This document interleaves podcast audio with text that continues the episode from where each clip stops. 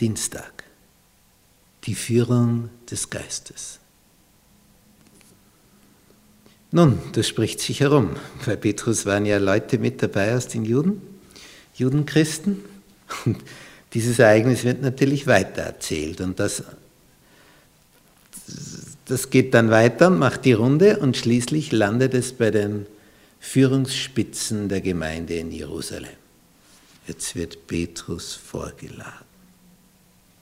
In Kapitel 11, Vers 1 heißt es, es kam aber den Aposteln und Brüdern in Judäa zu Ohren, dass auch die Heiden Gottes Wort angenommen hatten.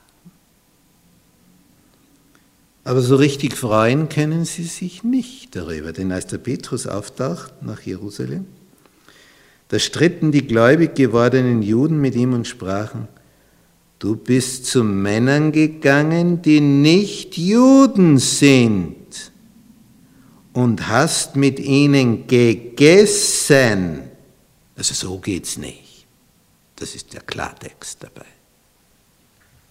Und dann erzählt der Petrus, wie das war. Er hat eine Vision. Gott sagt zu ihm, geh mit diesen Männern vom Cornelius, ich habe sie gesandt. Und dann erzählt er die ganze Geschichte, wie er hinkommt, das Haus voll beim Cornelius. Er ist ganz verblüfft. Und die warten nur, dass er predigt. Die sind da, um ihn zu hören. Haben alles andere auf die Seite gelegt und jetzt sind sie da, jetzt wollen sie die Botschaft von Petrus hören. Denn immerhin hat ja ein Engel gesagt, dass der jetzt kommt und dass man ihn holen soll. Und er erzählt das. Tja, und wie sich das dann abgespielt hat, wie der Heilige Geist vom Himmel fiel, wie zu Pfingsten, dass die plötzlich Fremdsprachen konnten, wie zu Pfingsten bei den Aposteln. Und der Petrus sagt dann dazu in Kapitel 11, Vers 16, da dachte ich an das Wort des Herrn. Das kommt ihm jetzt in Erinnerung. Was hat er gesagt?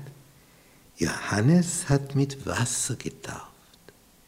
Ihr aber sollt mit dem Heiligen Geist getauft werden. Und jetzt geht es sogar zu den Heiden. Und dann sagt er, wenn nun Gott ihnen die gleiche Gabe gegeben hat wie auch uns, die wir zum Glauben gekommen sind, an den Herrn Jesus Christus. Wenn es also Gott gemacht hat, Ausgießung des Geistes bei den Heiden, wer war ich, der Petrus, dass ich Gott wehren konnte? Vers 18 in Kapitel 11 der Apostelgeschichte. Als sie das hörten, schwiegen sie still. Als sie das hörten, schwiegen sie still. Und nachher schweigen und lobten Gott und sprachen, so hat Gott auch den Heiden die Umkehr gegeben, die zum Leben führt. Ist es sagenhaft? Dann ganz durcheinander. Auch den Heiden die Umkehr gegeben. Auch die dürfen leben in Ewigkeit. Ja, das braucht ein Umdenken. Und wir sehen dann, dass Christen, die geflohen sind aufgrund der Verfolgung nach Stephanus Tod, bis nach Antiochia gegangen sind. Das ist also eine enorme Strecke. Bei Israel, das ist ungefähr der Bereich hier. Das ist also das Vierfache der ganzen Größe von Israel, was die da hinaufwandern. Und dort in diesem Antiochia predigen sie auch zu Griechen die jüdischen Christen. Und es entsteht eine große Erweckung.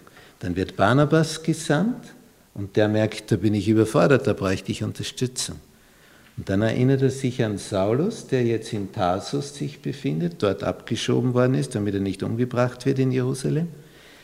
Barnabas geht hinüber, holt ihn, bringt ihn her und miteinander unterrichten die zwei die Massen an neu hinzugekommenen Griechen, die Christen werden wollen. Und Paulus und Barnabas reden so viel über Jesus Christus, Sie bleiben ein ganzes Jahr dort und dann heißt es in Kapitel 11, Vers 26,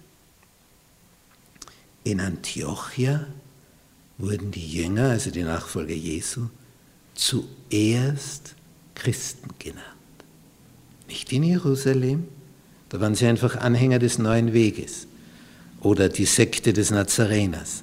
Aber hier in Antiochia, der Hauptstadt der Römer für den Nahen Osten, also für diese ganze Gegend war das die Hauptstadt. Das war nicht irgendeine Stadt. Und in der Hauptstadt der Römer für den Nahen Osten, hier wurden die Jünger zuerst Christen genannt aufgrund der Unterrichtstätigkeit von Paulus und Barnabas. Da muss man also nicht lang fragen, worüber haben Paulus und Barnabas geredet. Wenn die Leute von außen schon den Nachfolgern Jesu den Titel geben, das sind die Christen, das sind die, die immer über Christus reden. Wie schön.